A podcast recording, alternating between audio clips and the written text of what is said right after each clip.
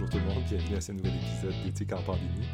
Aujourd'hui, on va faire deux choses en fait. On va revenir sur la question que je vous ai posée dans le dernier épisode, la question sur le dilemme éthique présenté par Amartya Sen, le cas des trois enfants. On va revenir rapidement sur ça, puis ensuite, on va euh, faire une entrevue. J'ai fait une entrevue avec mon bon ami Simon, un spécialiste euh, d'éthique dans les jeux vidéo. Et on va euh, discuter d'éthique dans les jeux vidéo, puis on va voir de quelle manière on peut approfondir nos, questions éthiques dans des outils comme les jeux vidéo. Parce que les jeux vidéo, comme la littérature, comme le cinéma, comme les téléséries, comme plein d'autres produits culturels, sont des moyens de faire des expériences de pensée, c'est-à-dire de se poser des questions, puis de, se placer dans un contexte ou de faire une expérience qui n'est pas réelle. Parce que parfois, il y a des expériences de pensée qu'on ne voudrait pas qu'ils soient réelles, comme le, dilemme du trolley, on ne voudrait pas avoir à faire ce choix-là. Mais l'expérience éthique nous place dans cette situation-là la littérature nous force à nous mettre dans ce genre de situation-là, mais les jeux vidéo aussi. Les jeux vidéo, on est dans une situation où, en tant que joueur, on est mis face à un dilemme, un choix. Parfois, c'est très stratégique, mais parfois aussi, c'est éthique parce que ça raconte une histoire. Et considérant que cette histoire-là vient nous chercher, peut-être qu'on on peut s'imaginer être dans une situation où on doit faire ce choix éthique-là c'est comme une expérience de pensée, c'est comme euh, le, cas des trois enfants. Le cas des trois enfants, on se rappelle, euh, Amartya Sen, dans son livre L'idée de la justice, dans son introduction, il nous met face à une, situation où on doit choisir à qui on remet une flûte.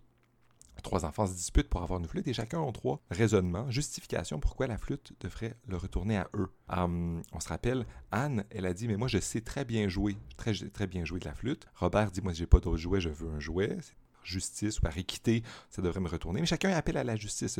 Anne, va dire, ça devrait être à moi parce que je suis la meilleure à jouer, ça c'est plus juste parce que ça aurait un meilleur effet. Moi, je vais pouvoir réaliser la nature de la flûte. Les gens vont bien, bien en profiter. Euh, Robert ou Bob, euh, bien lui, il dit, mais moi, j'en ai pas, il m'en faut une, il faut que j'ai un minimum, il y a un genre de plancher, un minimum que tout le monde devrait avoir, c'est-à-dire au moins un jouet. Et Carla, à la fin, elle va dire, mais non, en fait, ça devrait me revenir à moi parce que c'est moi qui ai mis l'effort, c'est moi qui ai travaillé pour le faire.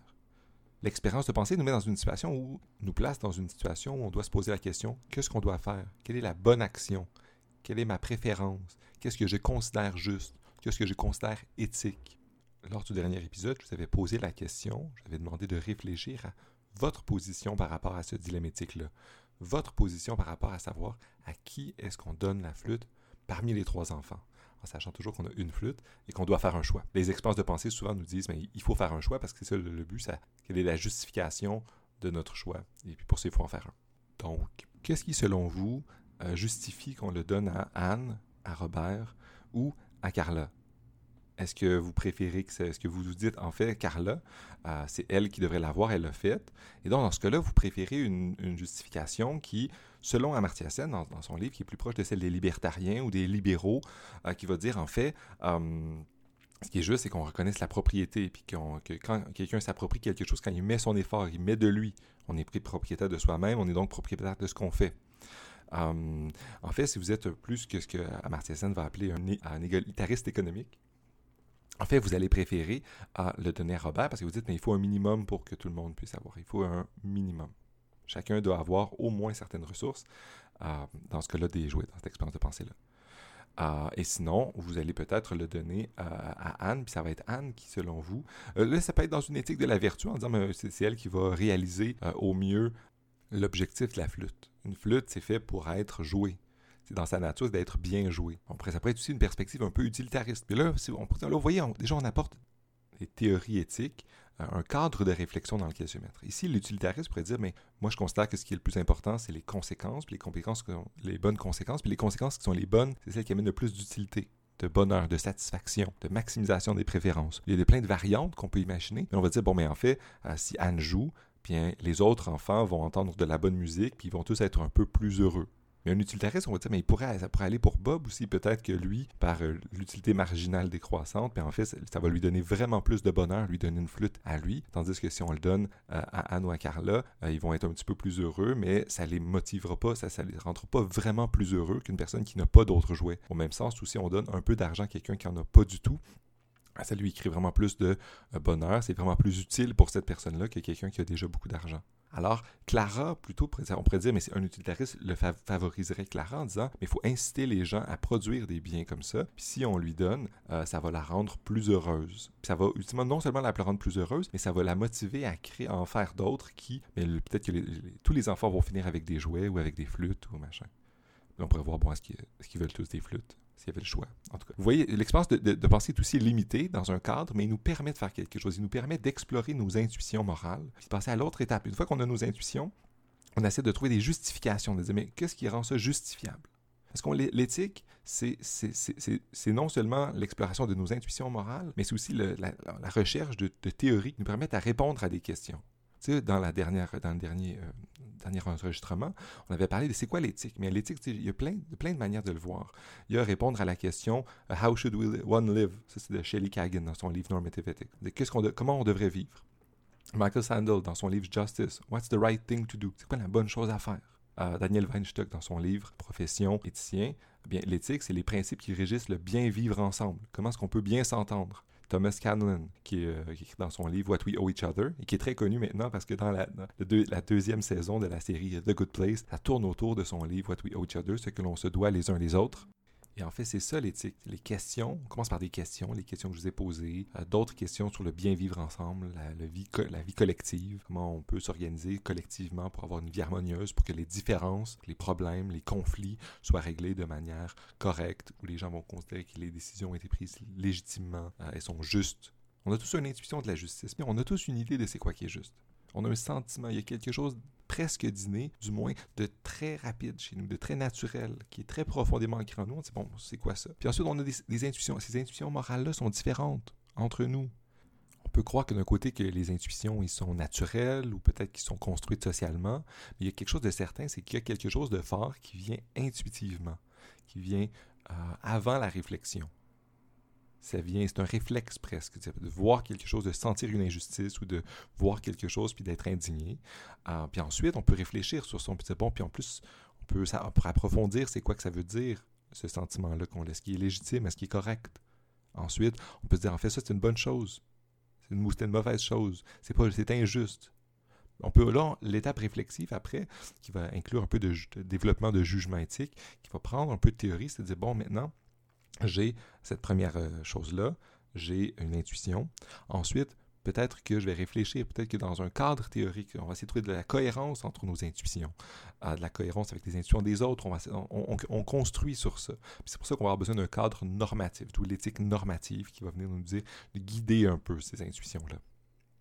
Puis ensuite, bien, on creuse ces questions-là, on approfondit. C'est là qu'on ajoute la théorie la théorie vient essayer de mettre un peu d'ordre dans des intuitions qui peuvent être parfois contradictoires. Là, il y a aussi un cadre théorique qui nous permet d'explorer ce genre de questions-là, parce que ce genre de questions-là nous, nous, amène à faire face à, des dilemmes, des dilemmes de plein de sortes. Ultimement, encore là, je prends euh, les premières lignes du livre Éthique économique et sociale de Christian Ansperger et Philippe Bonneparège, qui va nous dire où commence l'inacceptable? C'est une autre question éthique. Qu'est-ce qui fera que nos existences auront valu la peine d'être vécues? Faut-il tenter de rendre nos sociétés plus justes ou de les rendre plus libres?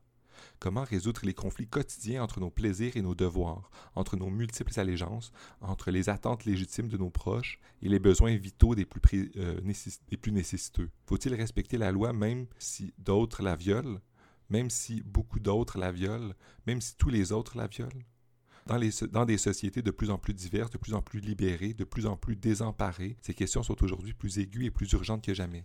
C'est le premier paragraphe de ce livre-là. Ça montre un peu le genre de questions éthiques. L'éthique, ça va être à la fois euh, l'expérience de pensée d'Amartya Sen nous amener dans cette direction, des questions de justice distributive, de comment est-ce qu'on distribue les biens et les services les privilèges aussi, les devoirs, puis aussi une, approche de l'éthique ou qu'est-ce qu'on doit faire individuellement. Ça, c'était la question de Michael Sandel. What's the right thing to do individuellement? Qu'est-ce qu'on doit faire? Il y a plusieurs degrés, il y a plusieurs niveaux. L'action individuelle. Il y a des approches d'éthique de la vertu sur individuellement, c'est quoi, comment on développe des vertus, c'est quoi les vertus, qu'est-ce qu'on doit faire dans cette direction-là? Il y a des questions qui sont plus de nature sociétale, politique. C'est pour ça que l'éthique et la politique, c'est vraiment proche. C'est pour ça que dans l'entrevue que j'ai faite aujourd'hui avec mon, ami Simon euh, sur l'éthique dans les jeux vidéo, on va d'un côté penser euh, les enjeux éthiques sur ou les dilemmes éthiques que le jeu vidéo nous présente individuellement, que c'est quoi l'action qu'on doit faire, mais aussi une approche de la représentation, la représentation d'éléments problématiques.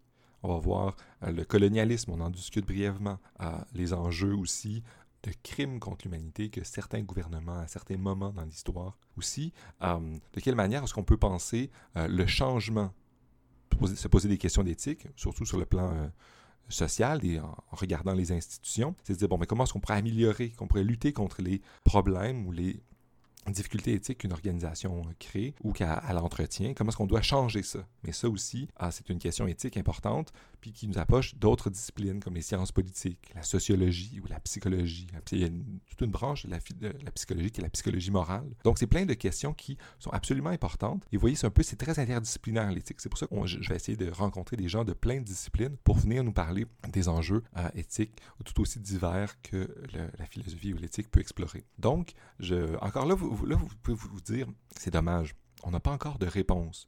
Il ne nous a pas encore dit c'est quoi la bonne chose à faire, c'est quoi l'éthique. Mais en fait, l'éthique, c'est notamment le processus de réflexion, de recherche de justification sur ce qu'on doit faire, sur ce qui est juste, sur ce qui est injuste, sur les bonnes actions, les bonnes institutions, les bonnes euh, pratiques, les meilleurs moyens de favoriser le vivre ensemble. Donc, sans plus attendre, je vous invite à écouter notre petite entrevue que j'ai faite avec euh, Simon L'entrevue a été très très longue. Euh, j'ai dû couper énormément. Peut-être que vous allez entendre les transitions problématiques que j'ai pu faire. Je fais de, mon mieux en termes de montage, mais c'est euh, sans doute imparfait. Je vais peut-être essayer de prendre les bribes vraiment intéressantes que j'ai dû malheureusement couper pour des raisons de synthèse euh, pour faire un autre épisode peut-être ou faire un bonus quelque part. Donc c'est pas perdu. Donc voilà. J'en profite aussi pour vous inviter à continuer à m'envoyer des commentaires. J'en ai reçu déjà quelques-uns très positifs. Je suis très content. Ça fait plaisir. Ça motive. Ça encourage à continuer ah, donc, c'est une bonne chose. C'est éthiquement acceptable. Donc, continuez à le faire. Voilà. Donc, euh, sans plus attendre maintenant, allons-y. Euh, allons avec mon entrevue avec Simon.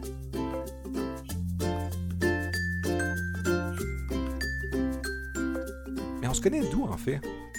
Ben, voyons, tu te souviens pas d'où on se connaît? Ça, je trouve ça drôle. on se connaît de, ton blog. Ah! Quand t'avais Je devrais écrire. En fait, je suis allé voir, j'étais sur mon blog, je, faisais des liens dans, un vieil article que je sur lequel je suis tombé. J'adore la dimension d'archives de mon blog pour ce genre de choses-là, parce que je, vois un vieil article qui date de, je pense, 2010, puis comme je vois un de tes commentaires, OK, fait qu'on se connaît depuis 10 ans. tu sais, je veux dire, c'est quand même, c'est quand même particulier quand on le pense, tu sais. Je veux dire, on sait pas, on se connaissait pas comme on se parle là, on n'aurait pas pu se parler comme ça il y a 10 ans, mais c'est quand même comme. Attends, là. Puis euh, on a commencé à comme commenter progressivement le blog de l'autre. Puis ben, tranquillement, quand euh, avec la magie de Facebook, on s'ajoute, on échange, puis éventuellement, on constate qu'on a plein d'intérêts communs, qu'on on, a les mêmes causes à cœur, etc. Donc, c'est quand même intéressant que tout ça soit parti en quelque part de nos propres intérêts universitaires, puis que tranquillement, ben, on a constaté que juste en un peu comme tu fais avec, avec ton podcast, juste en dompant quelque part dans l'univers euh, médiatique euh, numérique euh, qui existe, ben, il y a quelqu'un qui entend, même si on n'écrit pas pour cette personne-là à la base, ben, il y a quelqu'un qui entend, puis avec sa propre perspective, qui a son propre point de vue et, et qui, va le, qui va nourrir notre point de vue après. Ah, c'est excellent, ça, ça, ça, crée des liens, puis je pense que c'est exactement l'objectif ben, je suis content d'être là parce que justement, ben, euh, s'il y a des gens qui nous écoutent, que tu connais, que je connais, ben, c'est le fun que le lien puisse se faire à travers ça. Excellent. On est sur la même longueur d'onde. voilà. les, jeux de mots ne font que commencer.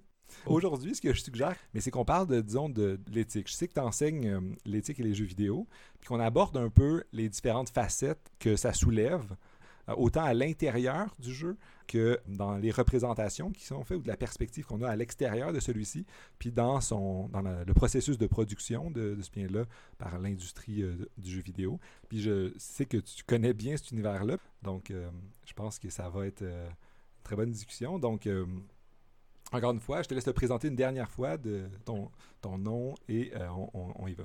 Je m'appelle Simon Dard. Mon tag de jeu vidéo, c'est Simon Dard c'est pas des blagues, j'utilise vraiment. j'utilise Simon d'Or depuis un certain temps dans le jeu vidéo. Euh, j'ai utilisé par le passé d'autres noms comme Katana, par exemple, un classique dans le temps que je faisais du rap aussi. Et, euh, et donc, euh, mais en général, je me présente sous mon, sous mon vrai nom. Comme j'étudie les jeux vidéo, je trouve que c'est bien d'avoir aussi cette. en quelque part, être un universitaire, c'est un peu avoir, avoir son, propre, son propre name tag, justement. donc, on devient une, marque de commerce soi-même à travers son propre nom. Euh, donc, euh, tu sais, euh, ben, il y a toujours des, des, des, interrelations entre comment on joue, entre la manière dont on joue, puis comment on se construit en tant qu'universitaire. Puis j'ai toujours essayé, en quelque part, de concilier le gamer en moi et l'universitaire en moi, puis de, construire les deux en même temps, quelque part. je peux commencer par le brainstorm. J'ai commencé. Ben, en fait, je suis allé voir dans l'intro de mon cours d'éthique ce que je mentionne en général. C'est un peu mes angles au début du cours. je suis allé avec la représentation du bien et du mal d'un jeu vidéo classé. puis les, les, jeux vidéo qui ont des choix moraux. Euh, des, cas euh, simples, black and white, où justement tu es un, personnage, euh, un, dieu finalement, puis tu as des conseillers méchants et gentils qui viennent t'aider. Mais aussi des jeux un peu plus, des jeux contemporains. Frostpunk, par exemple, on en avait parlé un petit peu. Frostpunk, qui te met dans une situation post-apocalyptique où tu dois prendre des décisions dans une population très, très petite et tu décides finalement euh, qui tu fais survivre dans certains cas, tu décides de comment tu vas faire survivre ta population et quel genre de société tu veux dans cet univers euh, glacial et post-apocalyptique. Euh, donc, c'est quand même, c'est quand même ça, ça, nous fait nous poser plein de questions et ça montre, ça permet finalement de réfléchir à ses propres situations éthiques, finalement. On s'entend, dans la vraie vie, on n'a pas nécessairement des cas aussi évidents à gérer personnellement. Mais lorsqu'on joue à un jeu comme celui-là, ben, ça nous fait nous poser des questions par rapport à ce qu'on ferait dans une situation équivalente nous-mêmes. Donc, c'est un peu une manière d'expérimenter les questions éthiques à travers euh, l'expérience euh, du jeu vidéo lui-même, finalement. Mais c'est ça, mais moi, c'est un peu par ça que je voulais commencer, en fait. La question que je voulais te lancer pour lancer la discussion, c'était que, moi, ultimement, quand, quand j'étais plus jeune, puis je, jouais beaucoup, mais mon premier rapport aux jeux vidéo, c'était celui de, bien, on, est face à un, dilemme, dans un jeu de rôle, où tu as un personnage, puis là, qu'on fait suivre une aventure. Puis là, tu es, face à une situation où tu as, l'action bonne, puis l'action mauvaise. Puis c'était souvent, souvent caricatural. Puis moi, en tant que joueur, quand j'étais plus jeune, j'étais comme, oh, mais c'est correct, je vais, je vais jouer gentil ou je vais être méchant, puis machin.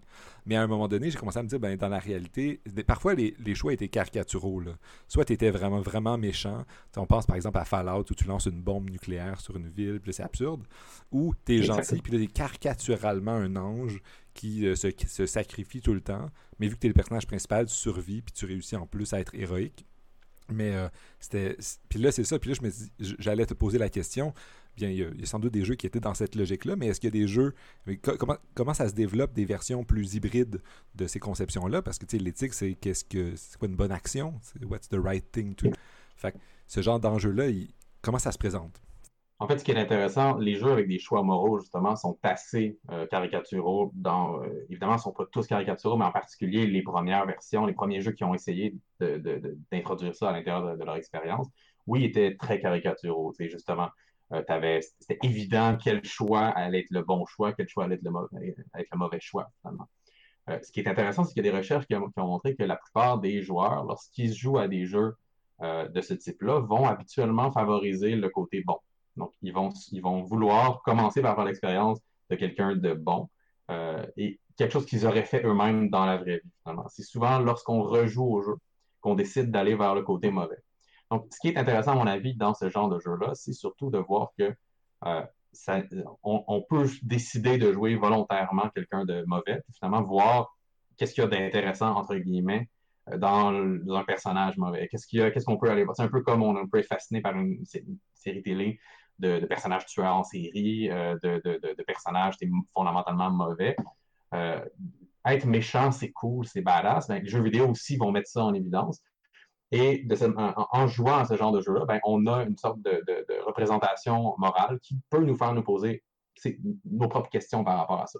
Autrement dit, qui on est, on a tendance à vouloir jouer habituellement qui on est dans la vraie vie, mais lorsqu'on se place dans une position méchante, dans une position d'un personnage mauvais, ben, ça va, on peut le faire par plaisir de voir ce qu'on serait si on jouait ce personnage-là.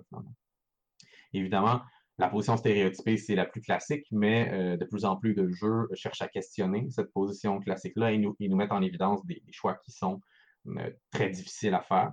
Je donne l'exemple de Frostpunk, c'est celui que j'utilise souvent en classe. Donc, on est dans un univers post-apocalyptique. Euh, donc, il y a une ère glaciaire. en fait, le jeu se déroule quelque part à la fin du 19e siècle. Donc, on est dans les technologies très, très de l'industrialisation finalement. Euh, et, on, euh, et donc, le, monde est dans une ère glaciaire, on est dans une petite ville du nord de, de, de, l'Angleterre de mémoire. Et, euh, donc, on, on, en vient à gérer un, petit campement de gens et à devoir prendre des décisions morales par rapport à ce petit village-là, finalement, qui commence autour d'une centaine de personnes. Euh, et dans ce jeu-là, ben, les choix moraux qu'on doit faire ne sont pas du tout évidents. et pas parce que euh, on va avoir des situations là où on arrive et on dit ok bon il y a un enfant qui va peut-être mourir euh, mais il y a un travailleur qui lui euh, aussi va peut-être mourir puis là il faut sauver un des deux puis là bon ben qu'est-ce que ça va? Est-ce que c'est mieux de sauver le travailleur qui va pouvoir aider les autres ou de sauver l'enfant? Bon on va avoir des situations morales assez classiques de cette manière-là qui vont nous permettre évidemment de réfléchir à ces enjeux éthiques là mais comment le jeu est fait? Par design, j'ai envie de dire by design, le jeu nous fait nous poser des questions parce qu'on le sait qu'on va manquer de ressources dans le jeu. On le sait qu'on peut pas tout faire, on peut pas aider tout le monde. Et même si on n'avait pas ces petits événements-là qui nous font choisir, ben, on constaterait la difficulté de pouvoir aider tout le monde, finalement, à travers. on le constate déjà à travers l'expérience du jeu. Donc, Frostpunk, c'en est un, très bon exemple. Un, un, bon exemple aussi parce que ça montre que les enjeux éthiques, ça peut être à la fois micro quand on fait dans des jeux de rôle, comme tu disais, mais aussi dans des jeux de gestion comme Frostpunk, tu dis, où les enjeux, c'est qu'est-ce que tu ferais en tant que dirigeant euh, pour euh, qui tu favoriserais, quel groupe, ou euh, c'est quoi le, ce qui te, quel principe de justice te guide dans ton action? Exactement, exactement. ceux qui ont fait Frostpunk avaient fait This War of Mine quelques années plus tôt. Lui aussi, c'est dans une situation de, guerre civile, donc euh, c'est à peu près le siège de Sarajevo. C'est pas dit, mais c'est ça, pas mal. Euh, et donc, euh, donc, on est un petit groupe de civils dans une maison et on doit justement essayer de survivre à travers tout ça. donc, justement, c'est à, une échelle, dans ce cas-là, on est peut-être plus à une échelle micro, justement. On doit gérer une petite société de, quelques personnes.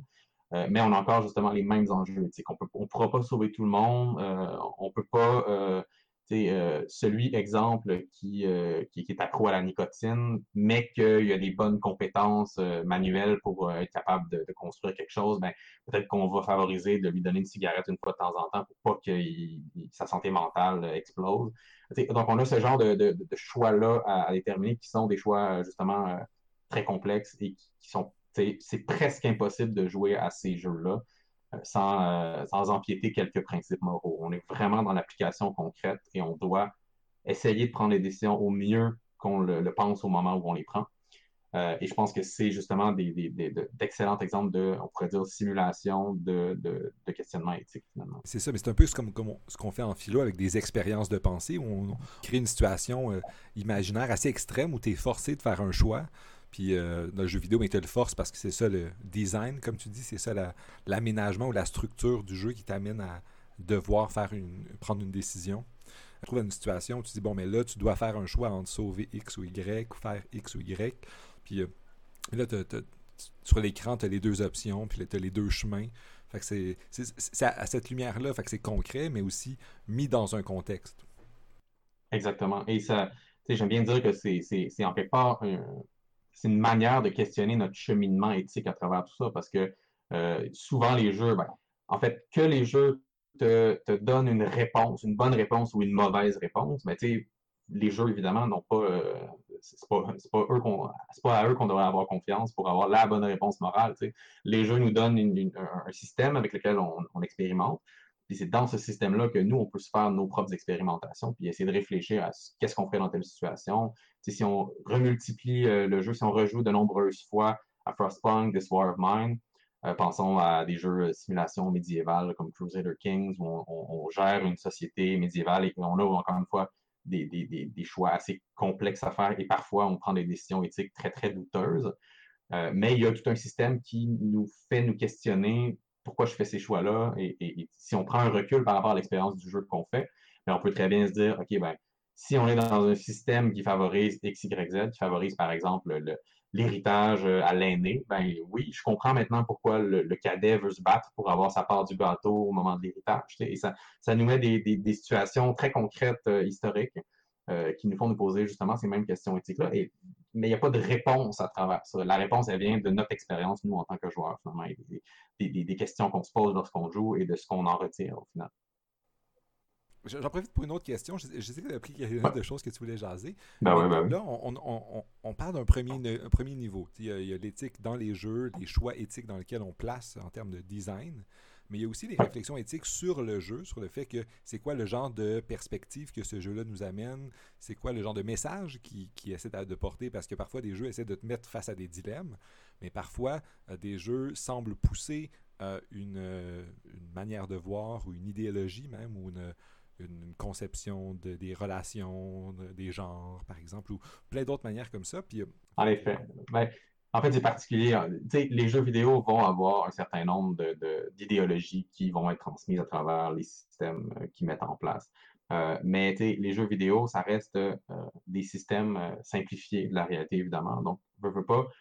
si on veut que les jeux vidéo disent quelque chose, si on veut que les jeux vidéo nous permettent de faire des expériences éthiques, peu importe quelles qu'elles soient, finalement, pas, il va y avoir des raccourcis à travers tout ça. Et oui, on peut se poser la question civilisation, est-ce que, est-ce que, exemple, dans civilisation, l'histoire linéaire. Dans les civilisations, on va toujours terminer par être euh, l'Occident, euh, en Amérique du Nord, en Europe. On va être une civilisation occidentale assez classique. Euh, la technologie dans le jeu nous pousse vers ça et on ne peut pas devenir autre chose que, que, l'Occident traditionnel, l'Occident contemporain finalement. Mais, mais justement, malgré tout, ben, dans civilisation, lorsque je fais l'expérience de civilisation, ben, j'apprends des choses par rapport à l'histoire humaine. Je peux me poser des questions par rapport à qu'est-ce qui est, économiquement comment une société fonctionne, comment une société peut prospérer. Je peux me poser des questions sur les relations entre les nations. Euh, c'est toujours simplifié, on s'entend, mais le fait de le mettre dans un jeu, d'en faire l'expérience et de prendre plaisir à travers tout ça, je peux après me poser des questions, être, plus critique par rapport à ce que je vois euh, et ne pas finalement adopter cette, position-là. La même, la même chose dans Frostpunk, c'est-à-dire, oui, le jeu peut dire que euh, on est autoritaire dans ce jeu-là. Comme dans Civilisation, on est assez autoritaire, même dans une démocratie, dans Civilisation, euh, on a beaucoup de marge de manœuvre, on peut faire presque ce qu'on veut habituellement. Mais c'est parce que le jeu fonctionne de cette manière-là. J'aime les jeux qui nous font nous questionner. Je pense qu'il y a des jeux qui le font mieux que d'autres. Il y a des jeux, évidemment, qui sont assez simplistes dans, leur représentation. Euh, mais il y a des jeux qui nous font nous questionner sur nos a priori par rapport à ça. Et un jeu comme Civilisation, personnellement, euh, oui, je suis d'accord qu'il y a une vision très occidentale, qu'il y a une idéologie assez, euh, qui, est assez proche justement de, l'Occident comme si c'était le modèle parfait. Mais un jeu comme Civilisation... Il faut toujours produire plus, plus de choses. Exactement. Exactement. Donc, et euh, on est une, même une vision très militariste et très interventionniste où justement, bon, c'est mieux d'aller sécuriser ses propres ressources quelque part, de contrôler ses ressources. mais on est dans une expérience de jeu, évidemment, et malgré tout, ben euh, oui, je suis d'accord qu'on peut se poser des questions sur quelle civilisation euh, on a choisi de mettre de l'avant dans un jeu comme celui-là. Mais moi, c'est en jouant à Civilisation que j'ai réussi à comprendre, en fait, que j'ai appris qu'il y avait un empire qui s'appelait l'Empire Songhai en Afrique du Nord, euh, plutôt en Afrique, en Afrique de l'Ouest, pardon. J'avais aucune idée que ça existait, mais comme, oh, OK, maintenant, je sais que ça existe, je sais c'est où dans, dans le monde. Et c'est comme ça que j'ai appris même le fonctionnement approximatif euh, de, Venise à l'époque médiévale. Ok, c'est une cité qui, peut contrôler d'autres cités-États par le commerce, mais qui ne peut pas s'étendre autrement. Donc, il y a comme des règles du jeu dans une civilisation qui font en sorte que tu es capable de t'informer sur le fait que, OK, ben non, les Italiens, c'est pas une civilisation. Il y avait des cités euh, plus ou moins autonomes à travers ça, des royaumes à travers l'ensemble de l'Italie. Et donc, la, politique de l'époque n'était pas exactement la même. Et j'ai pas d'autre choix que de passer par quelque chose comme ça pour éventuellement venir me frotter à quelque chose de plus compliqué. Je pense que, euh, oui, j'adore les jeux vidéo, mais il faut se rappeler malgré tout que les jeux vidéo, dans, dans l'érudition en général, ben, c'est souvent un premier pas. C'est pas le, c'est pas la fin de tout. Si je veux vraiment me questionner sur l'utilitarisme, ben je ferai pas jouer à Frostpunk, je vais aller lire du Mill et du Bentham. Ça fait partie de. C'est normal, je pense. Mais c'est un peu, un peu la première étape, comme on dit, c'est l'expérience de pensée qui te lance dans la réflexion, puis ensuite tu peux approfondir de d'autres manières. Comme c'est dans d'autres euh, médias visuels, comme dans les téléséries, euh, puis pas dans les autres médias en général, dans, la littérature, euh, tu lis un roman, puis tu as un dilemme éthique, mais ensuite tu peux aller creuser. Fait c'est toujours la première chose, puis ça peut soulever des, des questions qu'on se poserait peut-être pas non plus. Tout à fait. C'est une série télé qui va représenter un événement historique, par exemple. On peut se poser des questions. Pourquoi l'avoir représenté de ce point de vue-là? Pourquoi avoir mis en évidence la relation de tel personnage et tel autre? Mais une série télé va vouloir accentuer, exemple, les relations entre deux personnages, va vouloir euh, s'intéresser euh, au rôle des femmes dans la Révolution française. Donc, ça va mettre l'accent sur tel personnage plutôt que tel autre. Puis il y a un choix éditorial derrière qui peut très bien être contestable, mais qui est là au moins pour susciter l'intérêt. Puis ensuite, ben, quiconque veut s'y attarder plus va pouvoir le faire. Après, oui, je suis d'accord, puis ça peut nous mener vers d'autres thèmes, parce que je pense que toute la question de l'éthique de la représentation en soi est vraiment importante, malgré tout. Euh, donc, il faut, oui, d'un côté, je pense qu'on ne peut pas donner une rigueur à un jeu comme Civilisation plus que, exemple, on s'entend, je ne sais pas si, c'est le cas de ton côté, moi, quand j'ai fait l'histoire au secondaire, j'ai pas j'ai pas appris tant que ça, plus que ce qu'un jeu comme Civilisation m'apprend non plus. Ça restait très stéréotypé, ça restait très occidental. J'ai pas fait quoi que ce soit d'histoire en Afrique, en Asie, euh, euh, en Amérique du Sud. C'est très axé sur l'histoire de l'Europe et éventuellement l'histoire de l'Amérique du Nord. Euh, donc, le point de vue qu'on voit dans Civilisation, c'est le point de vue qu'on retrouve dans les cours d'histoire assez classiques et assez traditionnels. Tu le connais, il y a We the Revolution, qui est, aussi un, ah jeu historique où tu joues le rôle d'un juge pendant la Révolution française, qui est juge avant et, pendant. Puis on te met dans des dilemmes éthiques où ben, sont clairs dans le cas d'un système de justice à une époque révolutionnaire. Euh, je peux comprendre qu'il y a plein d'autres jeux comme euh, on t'a parlé de Crusaders King, Europa Universalis aussi, qui sont d'autres jeux qui euh, sont très euh, éducatifs en, même temps que te mettre dans, dans, dans, les souliers de quelqu'un. Parce que si on, revient un peu à la réflexion qu'on avait tantôt sur, sur, sur l'éthique dans les jeux, ça, t'apprend des choses sur le monde, mais ça te donne un contexte aussi qui, qui peut te faire réfléchir sur les actions. Fait non seulement le joueur se pose une question sur c'est quoi la bonne action, mais peut-être que qu'est-ce que dans ce contexte-là, quelqu'un ferait? C'est peut-être dans Crusader King, c'est quelqu'un dans les contraintes de son époque. Exactement, exactement. Et euh, c'est dans ce sens-là que je pense que d'un côté, c'est super important de, de, euh, se placer dans une perspective qui est, singulière. On a une équipe de créateurs qui va vouloir mettre quelque chose de l'avant, qui va avoir ses limites, qui ne pourra pas tout représenter, qui va vouloir trouver l'équilibre entre un jeu intéressant et, euh, et, un contenu historique ou un contenu euh, une perspective particulière intéressante, une question éthique intéressante, par exemple. Euh, mais en même temps, je pense que les jeux vidéo en, souffrent beaucoup, comme, comme d'autres médias, mais en particulier les jeux vidéo. Euh, je pense qu'on peut se poser la question à savoir est-ce que les jeux vidéo ne pourraient pas être plus diversifiés au niveau de leur représentation? Et ça, je pense que c'est une question qui, doit être prise en même temps, parce que je ne pense pas qu'un jeu vidéo, exemple, disons un jeu vidéo qui représente le Moyen Âge en Europe, euh, c'est bien, on apprend, on se met dans la peau des personnages, on comprend tout ça, etc. Mais après, si tous les jeux vidéo nous représentent l'histoire de l'Europe, l'histoire de l'Occident, euh, ben, qu'en est-il des autres histoires qu'on ne connaît pas et qu'on pourrait très bien connaître à travers les jeux vidéo? Et c'est là que je pense que, euh, en tant que média, les jeux vidéo pourraient vouloir justement, comment dire, ouvrir les perspectives, montrer une plus grande diversité, qu'en ce moment, bien évidemment, c'est des compagnies qui veulent faire de l'argent. C'est tout à fait normal dans ce sens-là, dans le système capitaliste dans lequel on est. Euh, donc, ils vont vouloir aller chercher un public qui est intéressé par leur jeu, donc ils vont faire des jeux pour ce public-là. Et lorsqu'ils ont un public qui s'intéresse à un thème, ben, ils vont continuer en quelque part à exploiter ce thème-là. Euh, mais au final, euh, il y a une grande diversité à la fois de, thèmes qui sont très peu exploités, il y a une grande diversité de, personnages qui sont très peu exploités. euh, on a encore de la difficulté à accepter les personnages féminins, donc on ne parlera pas des personnages de minorités visibles, de minorités sexuelles. donc c'est très très rare que des jeux vidéo de grande envergure avec des gros budgets vont être faits avec des perspectives différentes. Euh, je pense que c'est en train de changer. Je pense que ça va changer et, j'ai hâte de voir de plus en plus ces perspectives-là différentes. Mais justement, on est encore dans une, hégémonie d'une représentation d'un personnage masculin, blanc, etc. Très, très, très, très classique et très stéréotypé.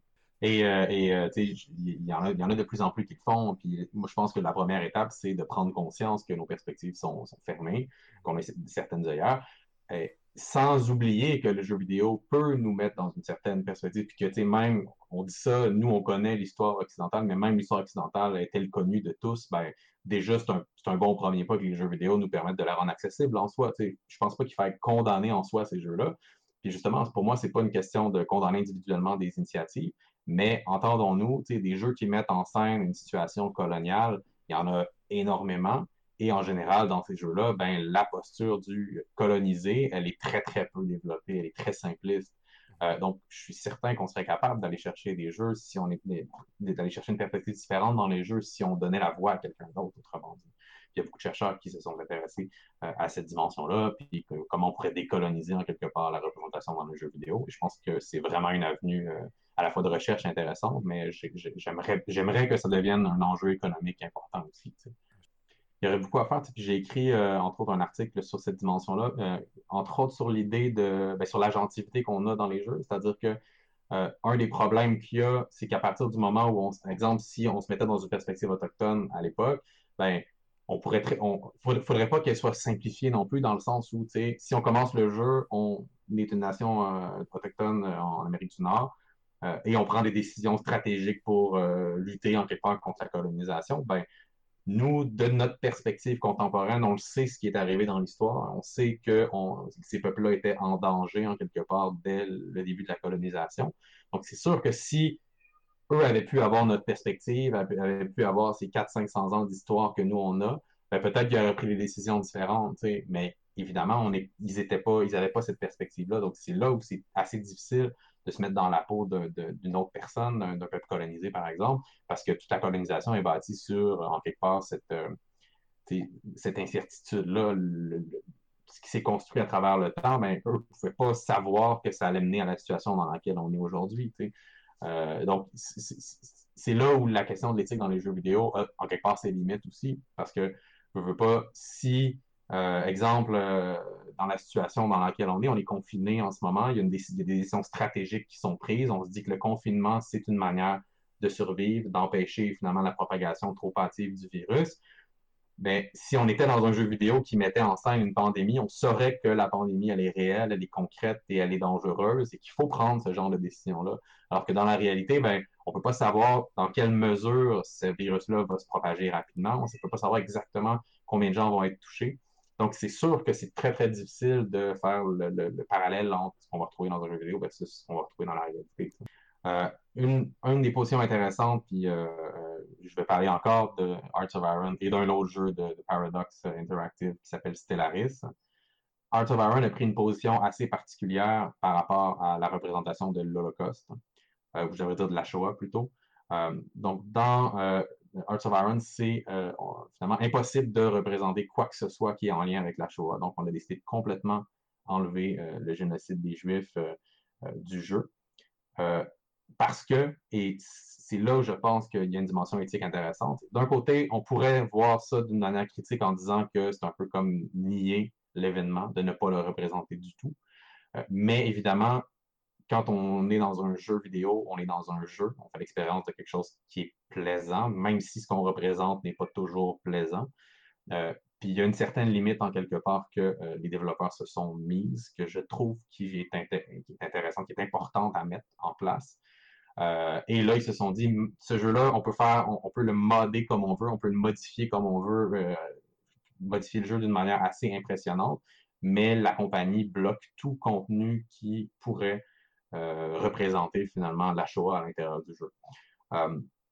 et justement, entre autres, ben, pourquoi? Évidemment, parce qu'on peut se questionner sur l'événement réel, son importance et le fait que historiquement, ça reste pas un événement qui est, ça reste encore un événement récent, on s'entend, et euh, ben, malheureusement, les jeux vidéo ont aussi un historique pas très reluisant en termes de, de communautés euh, d'extrême droite. Il y a quand même beaucoup de communautés de joueurs qui sont assez, euh, qui sont assez virulents de ce point de vue-là. et malheureusement aussi, les jeux stratégiques comme ceux de la compagnie qui fait Hearts of Iron, ben, c'est en quelque part un, nid assez, assez imposant de, gens d'extrême droite. ce qui fait que je pense que leur décision dans ce sens-là était assez sage. Et, et je trouve aussi intéressant quand on compare un jeu comme Hearts of Iron avec euh, un jeu comme Stellaris, euh, où on est dans des empires euh, galactiques d'une planète à l'autre et on est des, on peut être un humain, mais on peut aussi être toutes sortes d'extraterrestres de toutes formes possibles. et dans le jeu Stellaris, on peut décider de génocider un autre peuple. On peut faire, on peut, on peut faire une purge finalement. On peut purger un peuple d'un territoire c'est assez simple. En fait, on clique sur un bouton et tranquillement, le peuple va être exterminé et puis après, on n'en entend plus parler. Euh, donc, évidemment, on représente un génocide, c'est entre guillemets la même chose, mais justement, ce n'est pas la même chose parce qu'on n'est pas dans le même contexte. On n'est pas dans un événement réel, on n'est pas dans une situation où euh, les, mêmes choses arrivent. On ne représente pas de la même manière euh, cet événement-là. Donc, je trouve qu'il y a vraiment une sensibilité qui a été mise au bon endroit et lorsqu'on se pose la question devrait-on représenter une chose versus une autre, euh, j'ai l'impression que dans le cas de, de Hearts of Iron, c'était vraiment sage d'avoir décidé de ne pas représenter la Shoah. Dans Stellaris, on peut se poser la question jusqu'où on veut représenter ce genre d'événement-là, mais au moins, on s'entend que les enjeux ne sont pas du tout les mêmes par rapport à ce qui est représenté, par rapport à une sorte de devoir de mémoire par rapport à un événement réel. dans Crusader Kings, moi, si je partais une game, à chaque game de Crusader Kings, ce que je ferais, mes personnages, euh, masculins comme féminins, auraient autant de droits, par exemple. Puis, euh, ils ont fait ça dans euh, Rome Imperator, si je ne me trompe pas. Puis, ils veulent le faire dans Crusader Kings 3, de mettre une option que les droits sont les mêmes partout. Puis, autant je trouve ça bien, je trouve ça, en fait, c'est parfait de faire ça de même, en particulier de mettre une option. Mais en même temps, justement, quand je joue à Crusader Kings, s'il n'y avait pas. s'il n'y avait pas de règles compliquées pour faire en sorte que les femmes sont les équivalentes des hommes dans ton royaume, exemple, ben, tu ne pourrais pas te mettre dans la peau de quelqu'un qui voulait, qui voudrait vraiment changer la, tradition puis faire en sorte que les choses soient différentes. Il n'y a aucun roi qui arrive qui dit ben, Je suis le roi, ok, cool. Fait que les femmes sont les égales des hommes, tout va bien aller, vous allez voir. Non, non, il y a comme le poids d'une tradition qui te met au pouvoir, qui fait en sorte que c'est absolument impossible de raisonner comme ça si tu es un, chef médiéval euh, qui, peut avoir une position par rapport à ça. Mais en fait, ça, c'est une, dynamique vraiment, vraiment importante. quand ils ont mis dans Crusader Kings 2 euh, le fait que, bien, euh, quand tu es un roi, quand tu décides de donner des droits aux, femmes, mais là, tes vassaux, ils se révoltent ou ils sont fâchés. Puis là, ben, puis là, tu dis, mais ça me tente pas qu'ils se fâchent. Ou quand tu essaies de, pour faire passer ce genre de politique-là, pour convaincre tes vassaux, mais tu dois aller leur donner de l'argent. Tu dis, oui, oui, genre, c'est une bonne chose. Puis là, tu comprends le fait que, oui, le changement, euh, faut que ça vienne de la base. Sinon, en tant que dirigeant, tu es un peu pris par le système. exactement, exactement. Puis tu sais, autant euh, justement, l'exemple que tu donnes est, un bon exemple. Je pense qu'il y a une limite, c'est-à-dire que oui, si t'es le dictateur, ben, tu as, une agentivité là-dedans, c'est ta faute quand même si t'es là. Mais malgré tout, il y a des choses que on peut vouloir avoir un, pouvoir pour changer les choses sans arriver puis comme euh, détruire les institutions. Parce que oui, tu sais que si tu veux changer tout, ben, il va y avoir quelqu'un qui va se révolter puis qui va peut-être changer ça pour quelque chose de pire. je pense que la plupart des, euh, des, des, gens qui ont essayé de renverser une dictature l'ont probablement appris à leur dépens qu'à un moment donné, mais quand tu détruis les institutions de, A à Z, ben, ce que tu vas mettre en place, ça ne pourra pas être n'importe quoi. Tu ne peux pas du jour au lendemain changer la culture d'un pays et espérer que tout marche comme, comme en Occident. Là, je veux dire, comme surtout si la personne qui a mis en place le régime est elle-même coupable d'un certain nombre de crimes de guerre ou quelque chose qui s'y apparente. Mais comme si tu es l'envahisseur, tu arrives quelque part et tu veux changer les choses, en minutes, ça ne marchera pas. Exactement. Il y a des groupes qui ont du pouvoir aussi, qui peuvent jouer avec toi euh, ou faire, faire pression, autant que les vassaux. Donc, ben, tu es, leur patron, si tu, si tu leur déplais, même, même sans se révolter, il y a des dynamiques dans le jeu qui font que mais là, tu veux pas parce que ben, tu dépends de leur armée aussi pour aller faire de la guerre Exactement, exactement. Leur armée, l'argent qu'ils vont me donner, tout est lié à ça. Euh, voilà. Donc, c'est pour ça que je trouve ça que c'est vraiment un, beau cas. Euh, j'ai publié et je vais encore publier sur ce jeu-là, j'en suis sûr. Peut-être le 3, par contre. je dois peut-être passer au 3 c'est super bien dit. C'est une super belle conclusion. je pense, juste l'élément que je rajouterais à ça, c'est que je pense que ça, montre bien la discussion qu'on a eue, que le, jeu vidéo, ça peut être une très bonne porte d'entrée à la réflexion éthique. Ça peut nous dire, ça, ça nous amène, ça ouvre la porte à tous les enjeux qu'il y a dans notre société à l'extérieur de lui, parce qu'il est comme traversé, comme tu disais très bien, par, euh, par, tous ces enjeux-là qu'on a discutés. Absolument, oui. Fait que, ben, merci beaucoup, Simon. Ça a été très cool. Euh, J'étais très content avec toi. Merci beaucoup. Bonne soirée. Bonne soirée, à bientôt.